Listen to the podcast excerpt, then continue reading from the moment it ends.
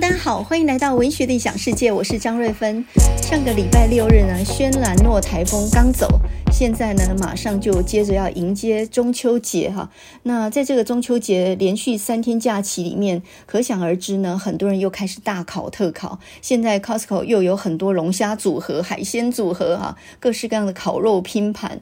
那今天是二零二二年的九月七日，呃，以节气来说啊，这个每一年有二十四个节气，那么今天的节气呢，刚好就是白露啊。那么白露是什么意思呢？就是气温下降嘛，所以呢，晚上的寒气呢，从入夜到清晨就会变成在地面上的露珠啊，所以叫做白露。那么也就是天气慢慢的开始转凉了，就好像李白的诗里面讲的嘛，哈，欲接生白露，夜久侵罗袜。白露这个名词是很美的，可是呢，秋天其实并不好对付，因为呢，秋天非常的干燥，另外呢，就是日夜温差很大啊，所以这个时候能够产生的疾病也很多。比如说呢，这个时候最容易支气管哮喘啊、咳嗽啊。那么听说呃，这个关节风湿的现象也很容易发生，还有秋天特别容易好发慢性病，另外就是忧郁症啊。所以这些症头呢，都是秋天的时候要比较注意的，尤其上了年纪的人。一般的人呢，在秋天也要多喝水，因为这个时候身体的水分是比较欠缺的。还有呢，吃一些润肺化痰的东西。那么秋天里面呢，盛产像，比如说像白果啦，或者是百合、莲子、柚子、银杏、梨子、山药这些东西呢，呃，也都是非常滋阴补肺的哈。听说吃这个对身体是很有帮助的。可是呢，讲了那么多哈，我自己呢现在就很惨。呃，我因为忽略了冷气房里头的干燥哈，戴着隐形眼镜在冷气房里面坐太久，结果呢我就得了慢性结膜炎，然后眼睛通红一片哦。看了医生以后呢，现在变独眼龙，点眼药水啊。我现在什么事都不能做诶，整个人就废掉了，然后坐在房间里面哦。呃，我这下才知道。这么小小一件事情也能搞得人整个生活全部都乱了章法，所以呢，不用大病痛啊，只要有一个小病就可以把你整得够惨。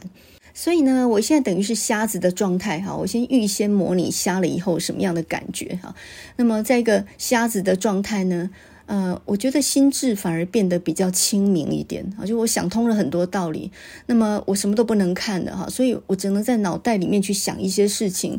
我突然就想到了一篇文章，就是呃跟瞎子有关的一篇文章。等一下我们再来讲这个故事哈。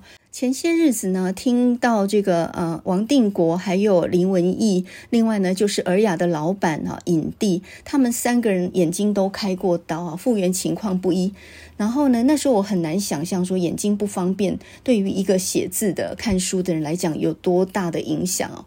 那我现在当然就很明白了啦。那这个呃影帝大哥呢，他最近还有一本书哦，叫做《二零二二影帝未完成》。那么这一本日记的书呢，他是从四月写到五月、六月，刚好穿越了疫情这几个月。那呃后来未完成，意思就是说他没办法再写下去，因为他的手非常痛啊，可能是因为手臂没有办法抬起来的关系。八十四岁的人了哈，这个有一种力不从心的感觉。这使我想到呢，其实我们每天过日子真的是很不容易的哈，没有出一件纰漏，没有任何一件事情让你烦心，这种日子还真不多哈。呃。你如果想要忧郁的话，你不会找不到理由了哈。从外在的这个政局啦、时事啦，到你自己的小病小痛啦、家里面的大小事啦，一堆人家里都有一堆事哈。我们一般都以为别人过得都很好，其实事实上并不然。别人很可能过得也很糟，但你不会知道。我们只看到自己的灾难哦，而且会放大自己的灾难。你光是连一双鞋子买错了，呃，你你这个脚呢，在鞋子里面挤了一天，很痛。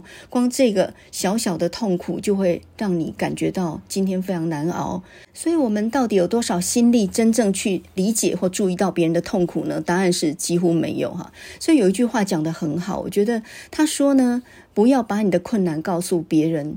因为大部分人都是漠不关心的，那么有些人甚至会幸灾乐祸哈。我年轻的时候读到这句话还很不以为然，觉得呃人心有那么冷漠吗？可是我现在呢，慢慢年纪大了以后，就发现哦，这话讲的真的是太实在了哈。尤其最近呢，年底选举快要到了，所以呢，从疫苗到马桶，什么东西都能拿来炒。那你就发现到社会上充满了各种对立跟叫嚣哈。那么忧郁或者是不快乐的人是非常非常多的。现在呢，又好像每个政治人物的那个论文都有点问题，抓贼的抓贼啦，然后喊冤的喊冤呢，充满了各种真伪莫辨的这种消息。我前几天看到一篇报纸的社论，他就点出来一个问题哦，他说：“你不觉得现代的人都非常的暴躁易怒吗？尤其是疫情过了两年之后。”每个人的心里面都压抑着一种情绪，找不到出口一样的。所以呢，现在精神上有状况的人非常多哈。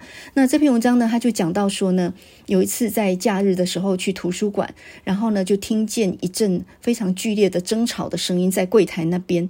啊，原来呢是有读者拿了报纸，但是呢却放在桌上不看。就其他的人呢找不到报纸，然后就跟管理员在那里呃这个出来协调哈。本来只是一个小事情而已，可是两个人却吵得。不可开交，那么这不禁让人想到说，这个社会到底是怎么了？为什么人心这样躁动易怒呢？甚至呢，他还曾经在图书馆里面，呃，看到一个中年的女性在看一份报纸，那也不知道那个报纸呢什么言论引发了他非常大的不满，他居然对着报纸呢破口大骂。我们平常身旁很多这种事了哈，每一个不讲理的人，或者是没有理性的行为，你没有办法去理解他背后的原因。可是我觉得我们可以很妥善的去处理它。你只要心里面想清楚一个道理，那就是我们总以为别人都过得很好，事实上并不然哈。因为呢，每一个人都有自己的难关要面对，只是我们不一定能够发现这一点。我因为我们都只看到自己的。的难关哦，自己的手很痛，我自己的眼睛我现在很不方便，我们都只看到自己这边的痛苦。你是很难理解那个不讲理的人哈，那个没有办法原谅的人，他那边也有他的状况的。我先讲一个我上个礼拜六日在菜市场亲眼看到的事情啊。那么因为中秋节前，所以呢要买的菜跟水果比较多一点，所以我一个人呢抬着很重的菜还有水果，然后呢这个正买完了，然后往那个我的车子那边走的时候，经过一个很大的那种果菜的店铺，那么这一家呢生意非常的好，他卖的菜的种类呢非常的多哈。那因为是一个很大很大的一个店面，它的结账柜台是设在比较里面的，所以呢，所有顾客都是挑好了菜，然后到后面去排队。那这种管理方法当然有个漏洞，就是说有人如果偷鸡摸狗的拿了菜走人，从前门就走了哈，没有人去盯，那那种那种店大概也不可能设监视器。所以呢，呃，我经过的时候就听到老板在里面，呃，在那里大声咆哮，他的声音已经大到这个这个两条路外面都听得到了。我从他门口走过去，其实我没有要进去买了，因为我买的差不多了。可是呢，我被他的声音吓到啊！他的声音是到了非常穷凶恶极的地步。大致上，他讲的是说，你再偷偷看，你已经偷了不止一次了。他用台语哈，他就说呢，我今晚被报警啊，你哪不给我敲出来哈？但你我全部拢拢大概拢都在敲。买菜的大部分都是欧巴桑嘛哈，所以大家都是愣住了哈，全部就傻眼。那本来在挑菜的人手上也停止了动作哈，也不知道他骂的是谁，搞不好那个人。已经不在这一群人里面，搞不好呃偷走的东西已经溜走了呢。可是呢，他只知道或许账目短少，搞不好偷了钱，搞不好是偷了菜，而且是惯犯，所以他非常非常暴怒这样哈。那我那个时候呢，从他门口走过去，其实我很想跑过去，赶快去说：“哎呀，好了，别生气，别生气啊，生气伤身体。”我本来想去打这个圆场，但是因为我那时候手上太多菜，我真的两手都没有空了，于是我就这么走了过去，心里面叹了一口气。哎，你知道做生意啊，以和为贵。我相信他被偷了钱或被偷了菜，而且不止一次，他非常的生气，所以呢才会破口大骂。可是呢，他没有意识到，他骂的对象呢，大部分都是规规矩矩买了菜然后去结账的人，还包括一个从他门口走过去莫名其妙的人啊，一个路人这样。那我走过去，只知道这个老板脾气非常暴躁，我不知道发生了什么事情。所以很多时候你受了委屈，但是别人未必同情你，因为我不知道事情的原委是怎么样的，我只领受到哦，你这个人真的脾气非常的失控。那么另外一件呢，就是我在台南的菜市场遇到的哈，那是一个卖竹笋的老人，他是用脚踏车后面载了两大篓子，然后这样子摆在地上，他连一个摊位都没有，所以他就是摆在路边卖的，那根本也大概也没有个正式的位置这样哈，那他的秤跟他的两篓子就在地上。那一大堆呢，这个欧巴桑围着他买竹笋哈，那么我也围在外圈哈，我围在蛋白圈蛋壳区那边，然后呢挤不进去。可是呢，就在这个时候，我就听到了一个事情，就是有人偷了那个卖竹笋的老头的钱，因为他的钱就放在一个碗里面。然后呢，刚刚可能有一笔交易，然后有一张五百块不见了，哈。呃，结果很多欧巴桑就帮他叫去，哎呦，太这样太安呢，而且上面两刚偷提个五百块啦，要要形式的哦，然后就大家在那边骂，然后还有一些欧巴桑很好玩哦，就在那边讲说奇怪啊，咱偷偷位伫家，而且上面两提起太无看到，啊，明明都有五百块，现在无去哈，就大家在那边追查凶手，然后又在那边在那边碎碎念这样哈，在帮这个老板叫屈，那他那一篓竹笋卖一卖呢，还不进不一定能够赚到一千块。看样子呢，今天全完了哈，这是算是白做工了这样子哈。那我还围在外面呢，还还挤不进去买嘞哈。然后呢，我在外面听到老板讲了一句话哦，我觉得那句话真的是我所听过最睿智的一句话。你看哈，他一天可能只赚一两千块，然后一下就去了五百哈，等于是白做工了。这个老头呢，看起来大概有七八十岁的样子哈。那两篓非常重的芦笋啊，是骑脚踏车运来的，所以这个呃清晨一大早去挖竹笋，然后呢辛辛苦苦又再到市场上来，他连个摊位都没有，就摆在地上哦。其实真的算是甘苦钱哈，真的是损失不起的一个钱呢。可是我看到那个老板非常平静地讲了一句话哦，真的没有半点怒火啊。你知道他说什么吗？我觉得那是我那个年度我所听到的最睿智的一句话。他说。哎，伊也无评我较好啊啦，伊若评我较好，他就搞我淘汰嘞。这句话的意思是说呢，他如果比我好的话，他也犯不着跟我拿东西啊，不用偷我的东西了。我我觉得他这种哲学哈，是经历了很多损失的人才讲得出来的哲学。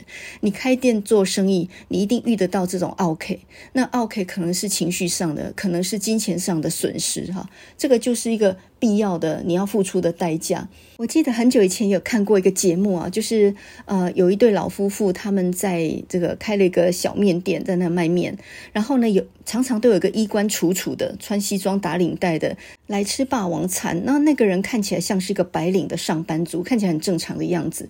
可是呢，每当这个老板娘夫妇跟他们呃跟他收钱的时候，他总是说呃我现在没有带钱呢，我下次再来付。可是他从来就没有付过，所以他下次再来吃的时候，老板就说你这样每次不付钱，这样。不行，我要叫警察了。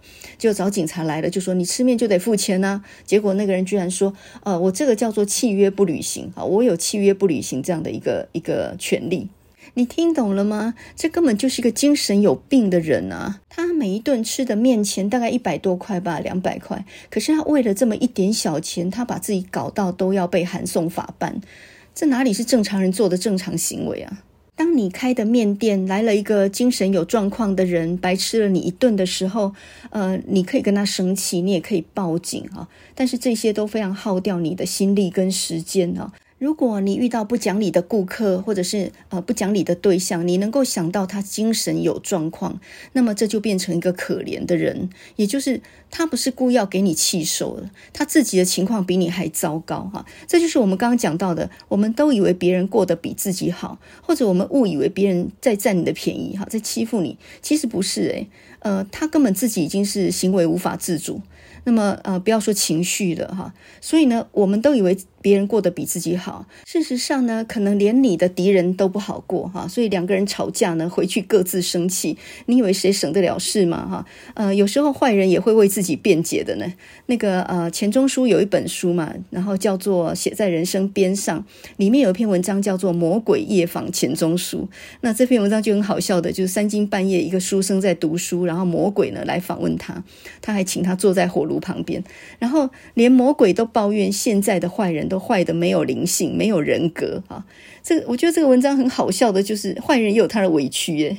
遇到倒霉事，呃，能够像那个卖竹笋的那个老农夫一样，我觉得那才是聪明的，因为你把自己的损失已经降到最低，你的损失就是五百，那没有心情哈，你的心情没有耗损半点，这样。好，所以呢，我们来讲一篇很好的文章。那么这篇文章呢，是发表在一九八三年的八月，读者文摘上面。那读者文摘在八零年代呢，它常常有一些英汉对译的小说。它的文章是很短的，可是呢，一边英文一边中文，哈，它的中文翻得也很漂亮。这篇文章呢，我读完之后呢，就一直难忘到现在。你看啊，大概都快要四十年哦，四十年都难忘的文章啊，我们来听听看。那么这篇文章叫做《火车上的女郎》。故事呢，发生在印度的一列火车上面哈。那这文章写说呢，一直到洛哈纳这个地方，车厢里面就只有我一个人。随后上来了一个女郎。送行的那对夫妇大概是他的父母吧，他们好像很关心，呃，他是不是这个东西都带了？然后呢，这个妇人呢指点这女孩子说：“你东西要放在哪里？什么时候呢？不可以探到窗外去？呃，最好避免跟陌生人交谈。”哈，就是交代了很多事情。然后呢，火车开了哈，这个车上呢，呃，就这个呃车厢里面就只剩下他们两个人对坐这样。那么这个文章里面写说，我那个时候眼睛已经完全看不见了，所以呢，我不知道那个女孩容貌怎么样，可是我只知道她是穿着拖鞋的，因为呢，她一上车我就听见她走路的声音，呃，我也喜欢她的声音哈，跟她父母对谈的时候，我她的声音非常的好听。火车呢，慢慢呃这个开离了车站以后，然后呢，我就试着攀谈哈，我就说，你是要到德赫拉顿这个地方吗？我大概是坐在一个比较黑暗的角落里面，因为我的声音好像吓了他一跳一样。他轻轻的呢惊呼了一声，说：“哦，我不知道这里还有一个人呢。”这个作者的文章写说，其实眼睛正常的人也常常看不到眼前的事物哈，因为我们要注意的事情太多了，所以常常是视而不见的。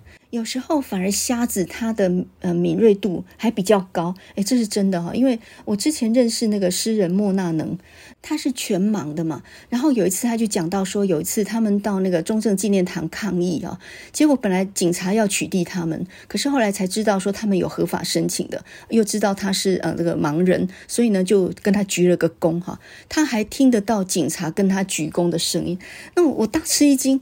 鞠躬的声音是可以听得到的哦，结果那个莫纳能说听得到啊，那个你听风的声音就知道他在鞠躬了。回到火车上的女郎这个故事哈，这个作者呢，他就跟这个女孩子说呢，呃，我起初也没有看到你，我只是听到你走路走上来的声音而已啊。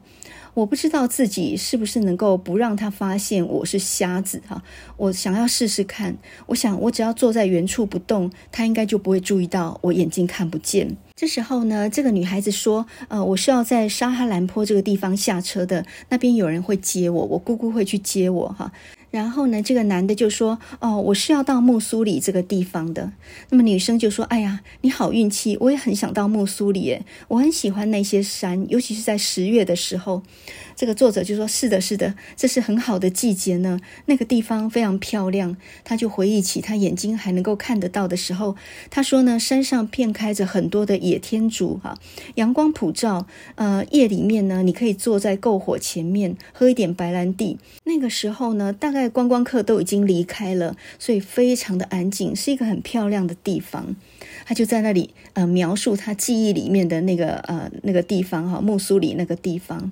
对面的女郎沉默了，我不知道我是我讲的话感动了她，还是她以为我我是个多情的傻子哈。我就说错了一句话，我就问她说：“外面现在是什么样子呢？”她停了一两秒没有回答。那么这个作者在想说，他是不是已经察觉到我是个瞎子呢？然后呢，接下来这个女孩子就讲了一句话哈，她说：“你为什么不自己朝窗外看看呢？”他好像讲得很自然的样子。我就在卧铺上面呢，缓缓移动到窗边，双手摸着窗沿。这时候车窗是开着的，我面对着窗，好像在看风景的样子。在我的心目当中呢，我是在回想我眼睛还看得到的时候，所以我说：“呃，你注意到了吗？”往外看的时候，好像那个一根一根的电线杆是会动的，然后好像我们是静止的，对不对？他说没错啊，真的是这样子。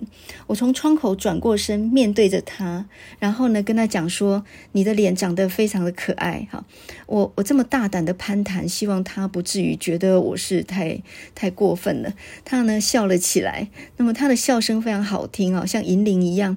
他说。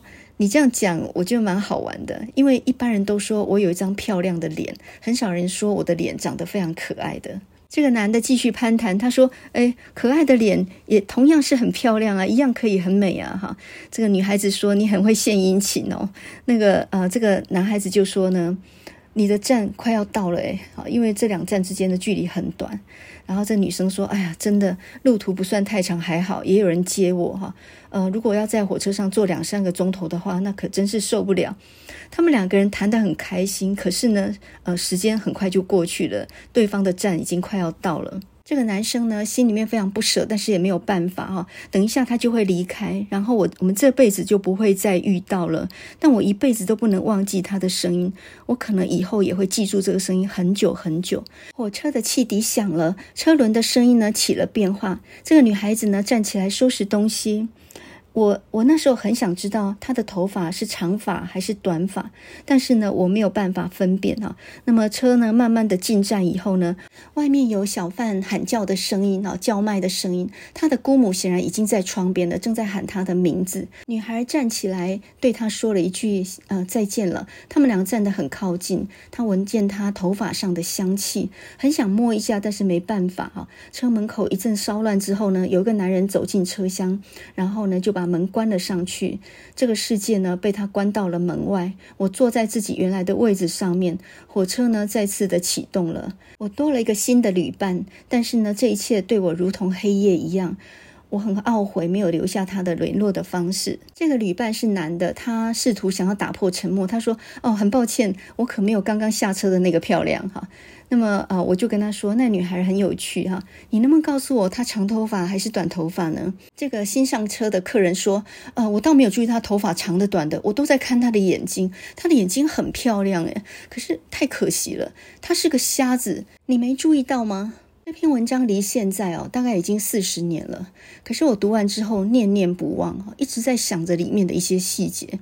很多时候，我们想隐藏自己的缺点跟失败，但是你没有想到对方的处境跟你一样糟，可能可能还比你更糟。就我们刚刚讲到那几个例子好了，你缺钱缺到要去偷那个菜市场里面的摊位的钱或菜，或者是说你必须要到那个小吃店啊、面摊上面去白吃白喝，然后赖账哦，或者呢在超商跟店员在那里咆哮怒吼啊，我们看到很多柜姐也常常遇到这种这种失控的情绪失控的顾客。还有呢，甚至在急诊室打医生、打护士的，你可能会说，那打老师的也有诶，没错啊，哈。所以这样的人，其实他自己精神都已经有状况。如果你知道他是病人，我相信你的想法就不一样了哈。那么为什么他精神会出现这种失控的局面？因为他身体有状况嘛，而身心往往是联动的啊，这个是不变的真理。我们可能要这样想哈，呃，如果有人欠你钱的话，你要理解被欠钱总比欠人家钱在跑路好吧？哈，那么如果你是一个照顾一个老者哈，这照顾得很辛苦，你要想说照顾人总比躺在那边等人照顾好吧？你宁可躺那儿吗？哈，那么今天如果有人给你气受，你当个受气包，你总要想一想，哎，你总比那个控制不住自己脾气的人还要好一点吧？那么，如果你是个教书的啊，这个老师常常无端也是受害哈，这个被很多言论抨击。那么你要想一想，你的知识跟能力都比那一些年纪还有理解力都还比较低的小孩好嘛？所以你就应该要想办法看看怎么样因应比较好，怎么解决这个问题，而不是动不动就提告哈。如果医生很难提告病人，那么老师去提告学生也不是那么合理，站不住脚了。所以呢，世界上到底有没有什么是非对错呢？呃，根据我妈妈哈，她九十岁了哈，活到那么老，呃，自然也悟出了一点道理。我觉得她有一句话讲的还蛮有道理的，她就说呢，世界上其实没有什么是非啦，其实不是比是非的，是比修养的。这句话我听了很久很久以后。我慢慢就理解他的意思了，就是对错这件事啊，呃，谁说都有他各自的道理。可是你只要不要付出你的情绪做代价，你能够把事情妥善处理好，我觉得那才叫做智慧。所以智慧跟聪明不一样哦，聪明是小技巧，而智慧是懂得退一步、让一步，想办法让这件事情的伤害在两方都降到最小，这个才叫做智慧。所以呢，火车上的女郎这篇文章可以给我们的启示是什么呢？非常简单，我们都以为别人过得比自己好，其实并不然。呃，又有一篇文章呢，叫做《枫树的教训》哈，因为我现在眼睛看不见了，我只能用回忆的方式啊。呃，还好我记忆力还不错哈。那么这一篇文章呢，枫树的教训也是我读完之后啊，其实一直放在心里面。呃，我觉得理论跟实际要要能够相互为用哈。那我觉得经历了很多事情以后，慢慢以前读不懂的文章，好像现在慢慢都能读懂啊。这篇文章呢，也不知道在哪边看到的了哈，我现在也没有办法去查他的年代。那但不管那个不重要了哈，重点就是他讲些什么东西哈。故事是这样的，就是呢，有一个离了婚的中年人哈，那心情非常的抑郁哈，每天愁眉不展。他不但离了婚，他还有很严重的财务危机，也就是面临到又破产，然后呢，家庭也分裂。他觉得自己一无是处哈，是一个人生完全失败的人。那么就在这样的人生的低谷，他去找一个哲学家。那么这个哲学家呢，在新英格兰过着隐居的生活哈。以前跟他有点交情，已经很久不见的一个一个老朋友。在一个冬天里头呢，去拜访那一座他隐居的农庄。那他在那边呢，读书写作，然后几乎与世隔绝哈。但是呢，据他所知啊，这个哲学家他其实人生也面临到很大的困难，因为好几年前一个严重的中风呢，他右边身体瘫痪，完全不能说话。那医生就评估说呢，他这恐怕恢复说话的可能性等于零哈。可是呢，他想尽办法奋斗了几年之后，恢复了讲话的功能，而且呢，他也希望有一天能够自己走路哈，因为现在还坐在轮椅复健当中。那么，当这个作者去拜访这个哲学家的时候，他站起来欢迎他。这个哲学家呢，早年也是教书的，那么也因为这个因缘呢，所以他曾经到这个作者他的学校里面去演讲过哈，所以呃，算是他的老师一辈的人。这个老人呢，站起来欢迎他，然后呢，他呃身材大约中等左右哈，扶着手杖，动作很慢，可是眼睛呢炯炯有神。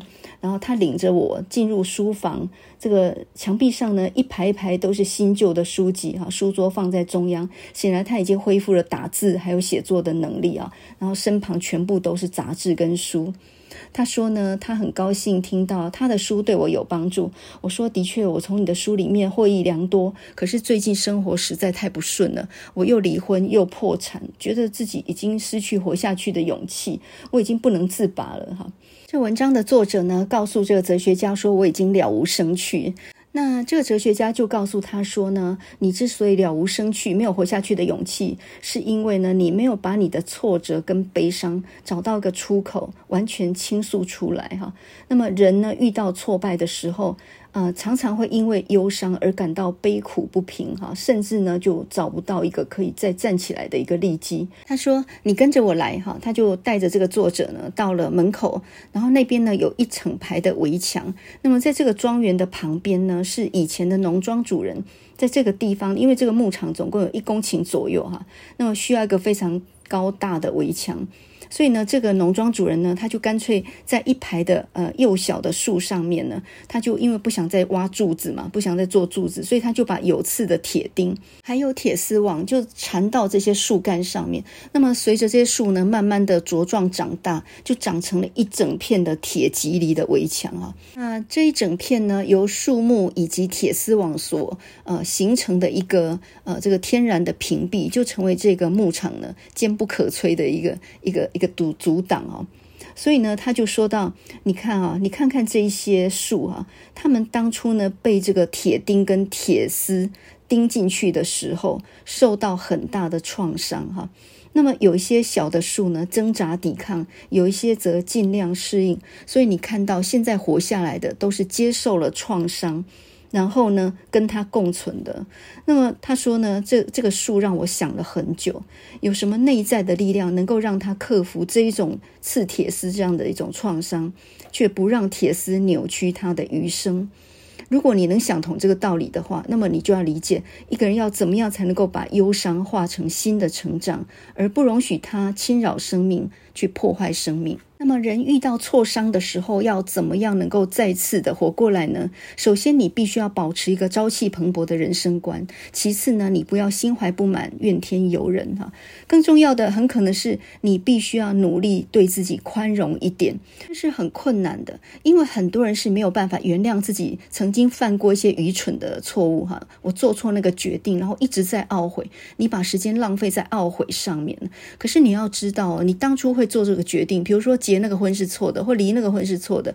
当时候那样的决定一定有当时候的一个一个原因，所以呢，你去怪罪从前的自己，那是呃没有办法再挽回的。因此呢，你一定要学着跟自己讲和，不要太过苛求自己了哈。过去的错就错了吧，就好像呢那个铁钉或者是铁丝网就这样钉进去幼树的柔弱的身躯里面哈，那当然是非常伤害的事情。可是怎么样跟这些伤害共存？而能够再活下去，我觉得这个才是一个生命力。所以呢，他说，如果我们处理忧伤得法的话，我们其实呢就可以克服各种忧患，让生活呢充满了喜悦哈。那么这个哲人呢，他就端来了苹果酱蛋糕和咖啡来待客。他就说呢，像我，我中风那么严重，所有的医生都说我不可能再讲话了，不要说读书了。但是我想尽各种办法，让我在生命中保持优势。我怎么样保持优势呢？我寻找新的知识，我寻找新的友谊，新的经验。他的桌上呢，摆了一台新电脑和六七本新书。他说他从来没有停止过他的战斗，虽然呢感受到右半身躯是瘫痪的，但是他绝不认输。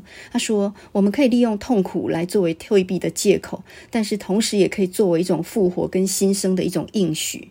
到最后呢，这个作者开车离开这个山上的时候，心里面还一直想着那个农庄，那一些呢被铁钉。钉进去的那一些枫树，哈，那一些与铁丝网共存的枫树呢，是神秘难解的。那么，在高耸的树干上面呢，好像有很多话对我们说一样。这篇枫树的启示，其实要告诉我们的，就是说，人生呢，事实上就是跟一个跟伤痛共存的经验，或者是一个过程，哈。呃，每一个人从小到大都有很多的伤痛跟挫折，甚至是。一种灼伤，一种伤害，哈，不管多毁灭性的，但不管怎样，如果你能够跟他共存的话，那么你就可以从这些伤痛里面学到一种活下去的方法，而且使你更坚强。那么。就只有两种人嘛，一种就是熬不过去的，另外一种就是挺过来了，并且呢活得更坚强。有时候你要想一想，那些幼小的树木是什么样内在的力量，让他们克服了那种铁丝一样的正从中间穿过去的创伤，但是却不让铁丝扭曲它的余生啊。我们都是跟自己的悲伤共存，然后跟自己曾经的伤痛呃一起走下去的哈。每一个人身上都伤痕累累，不管你做什么样的职业，你能受的气是很。很多的，如果你觉得啊，你教书或者你只是一个公务员，你就已经受了很多气的话，那么你想想看，政治人物，我觉得政治人物其实。呃，不只是讲漂亮话、表面话而已。我觉得那个内在也要蛮坚强哈。就像是那个柯批讲的嘛哈，我七年都还能活着，我都觉得我蛮不简单了。其实各个行业，不管你在什么样的位置上面，可能都要这样想。你的事情可能没有你自己想的那么样的巨大，你都把自己的感觉放大了。你要知道，你的敌人也会受伤诶。你要知道呢，其实别人过得不一定比你好诶。你觉得你在忍受这个世界，这个你你也是很难搞、很龟毛、不好相处的人。这个世界也在忍受你，哎。所以呢，我觉得面对不合理的事情，或者是不讲理的人，最好的方法其实并不是压抑自己，哈，就是最好的方法呢，就是要想开。所谓想开的意思，就是说你要知道对方有状况。那再来，你要想，你也不是圣人，哈，你生气也是必然的，但是想办法把自己的损失压到最低，也就是我就损失那五百块就好了，就像那个卖竹笋的老农夫一样，我就损失五百了，我不想损失我的心情了。所以你在网络上被骂的时候啊，或被攻击的时候，你就要想。一想，这些人其实还蛮羡慕你的。他阴线，然后深度，对不对？他看到你那么多人看你的节目，然后他其实自己做不到，但是他又想要打你一耙，好，这样这种把人打下来这样的一种酸葡萄的心理，所以他当然就是呃，这个讲的话都是不好听的。那你就不要往心里去哈。他愿意看，愿意骂，那就表示他。他其实还是在看嘛，那么他也就是你的听众啊，就好像说，呃，我从那个菜菜摊子前面走过去，呃，我那天虽然没有买，但是下次我可能会进去买啊，所以我也是你潜在的顾客嘛。那你这个发火已经发到我头上，我也不过就是莫名其妙走过去，然后就挨了你一顿痛骂啊，好像把我也骂进去了，好像连我也是小偷一样。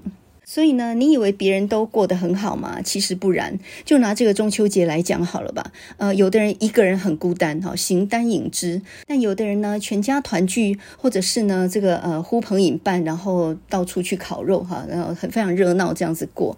那你要晓得，那种单独的人会羡慕别人热闹，可是呢，那种被一群人围着的时候，有的时候你不去，你不去应酬一下。你还会被朋友责怪，所以你等于没有了自由。所以我常常觉得，朋友多的人其实是羡慕那个没朋友的人哦。你能那么亲近哦，都没有人烦你。那么那种单独的人哦，孤单的人会去羡慕那种朋友多。你看我都没人找我哈，我多孤单呢。我们很多时候是这样的哦，就是羡慕跟自己处境不一样的。可是你不知道他有他的苦楚诶。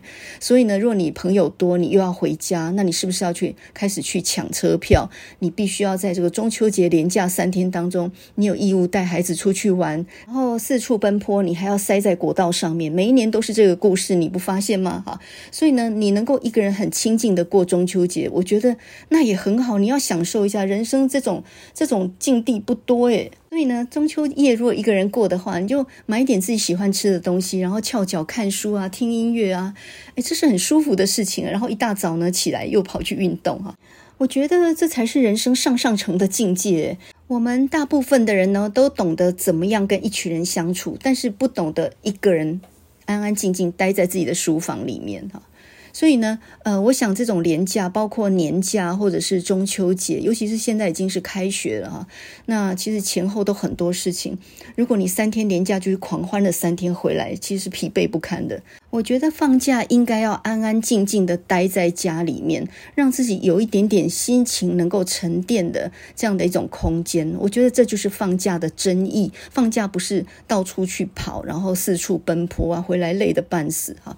我们今天呢，讲到，你以为别人都过得很好，其实未必，这个是要经过自省的。面对生活里面没有办法挽回的损失，或者被你搞砸的事情，或者遇到那些不讲理的人，哈，惯老板啊、烂员工啊，或者是网络酸民啊，那种不负责任的抨击，那种东西哦，其实你应该用怜悯的心态去对对应他们，就说这些人也是蛮可怜的，因为你不能够明白他的身心有什么状况嘛。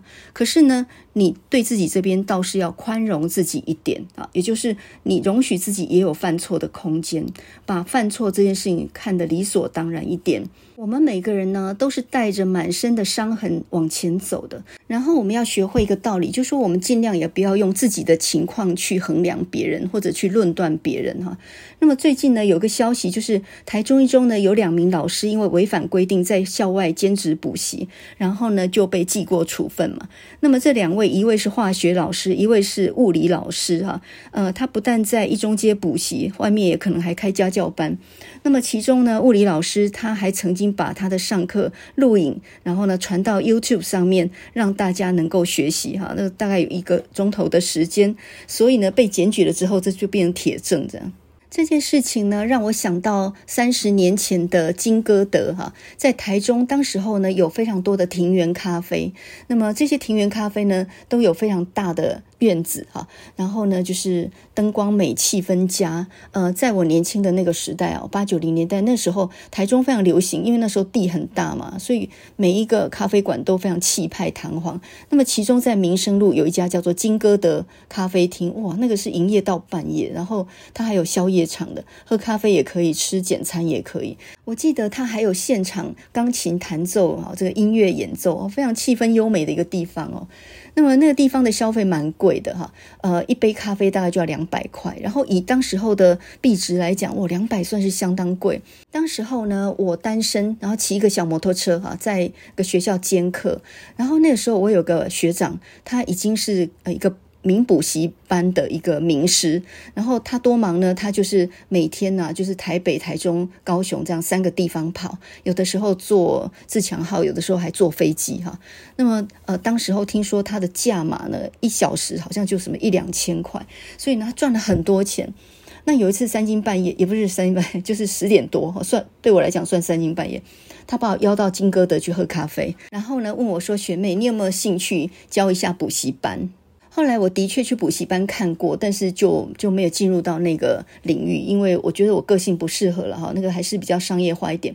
然后呢，他们补习班老师非常忙碌啊，当然他们的价钱也很高。我还记得在金歌德，他点了一碗鲍鱼粥，就是宵夜的一碗小小一碗鲍鱼粥，那个时候就要三百块，那对我们来讲那算天价哈。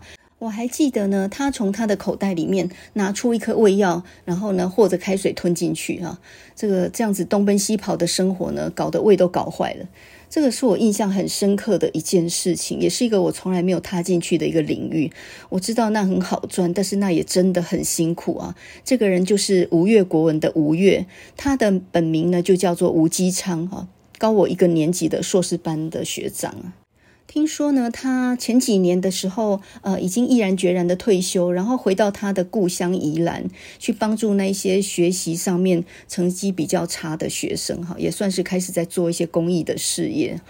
我大概几十年没见过他了吧，唯一记得的就是他那个拿出胃药的那一只手呢，沾满了粉笔灰。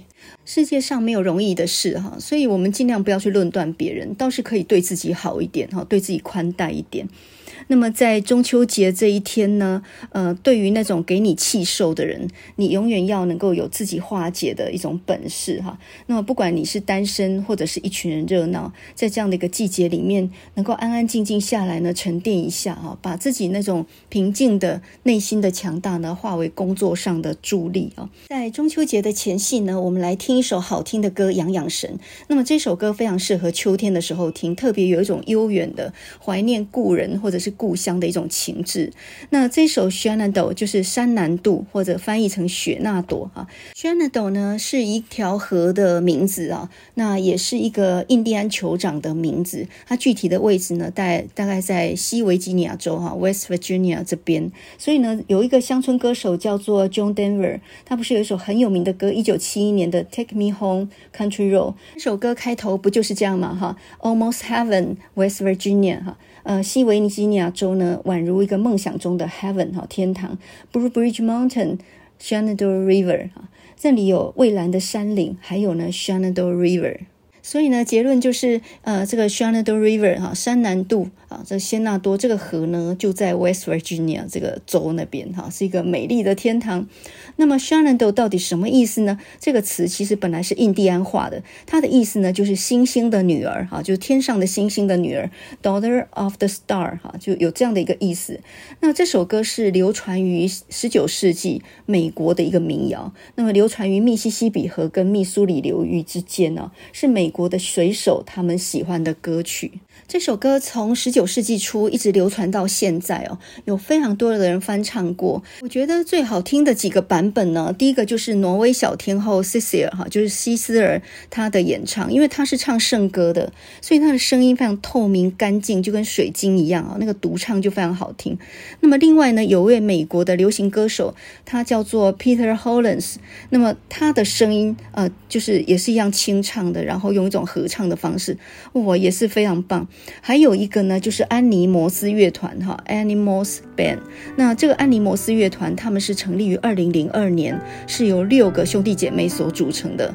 他们都是念茱莉亚音乐学院的，而且每一个人呢，有的弹小提琴，有的弹中提琴，哈，键盘、竖琴、吉他，也就是各种乐器的集合，加上呃非常好的声乐，所以这个版本也是很好听的。Shenandoah 这首歌曲呢，它的词意很简单，然后不断的回旋往复啊，在副歌的时候一再一再的重复哈。他说呢，哦，Shenandoah，我是多么渴望再见到你，I long to see you 哈。哦，Shenandoah，I love your daughter，我爱着你的女儿。因为这首歌的故事内容呢，就是在描述一个路过的水手，或者他也是做生意的哈，这个跑船的一个年轻的商旅。然后呢，他对于酋长女儿的爱慕之情啊，那么隐隐也可以表现出来美国早期移民他们生活的一个情境。所以呢，就哦有很多水手们传唱哦。那你可以想见，当时候的水手们，他们呃这个跟着大船，跟着大的货船，然后航行在这些很大的河流上面，然后每天呢到不同。同的港口，呃，经历很多的艰难险阻，可是心里面总有一个地方是很想回去的，很怀念的。那或许那里有他爱的人哈，但是很久都不能够相见，所以这里头呢，他一再一再的就重复的说：“哦，Shenandoah，我就要离你而去哈，远航到很远的地方，你滔滔不绝地流向远方。哦，Shenandoah，我绝对不会背叛你，我要起航，要开始驾船穿越广阔的 Missouri 哈，Cross Wide Missouri，就是穿越广阔的密苏里河。”在每一个人的心中，都有一条 Shenando，有一条没有办法回去的河流。那或许是记忆的河流，或许是时间的河流。在那里有你怀念的故人，也有回不去的青春时光哈。那么呃，这个在秋天这样的一个季节里面呢，我们来听这首歌曲。那我们今天来听两个版本，一个是 Animals Band 哈，安妮摩斯乐团的。那么另外一个呢，我们来听 Peter Hollens 他的呃美好的人生，就是完全只有这个 vocal 的声音。完全几乎没有什么配乐。现在就让我们来听这首好听的十九世纪美国的民谣《Shenandoah》。那么同时呢，也先预祝大家中秋节快乐。中秋节吃了柚子呢，不要把柚子皮丢掉，那个是非常好用的清洁的法宝。你把柚子皮一半一半的摘下来，然后白色的部分呢，去擦那个纱窗或玻璃窗，非常好用。擦完就直接丢掉，它的去污力很好，而且呢，它擦完会有淡淡的清香。那么，请大家一定要试试看。现在我们就一起来听好听的歌曲吧。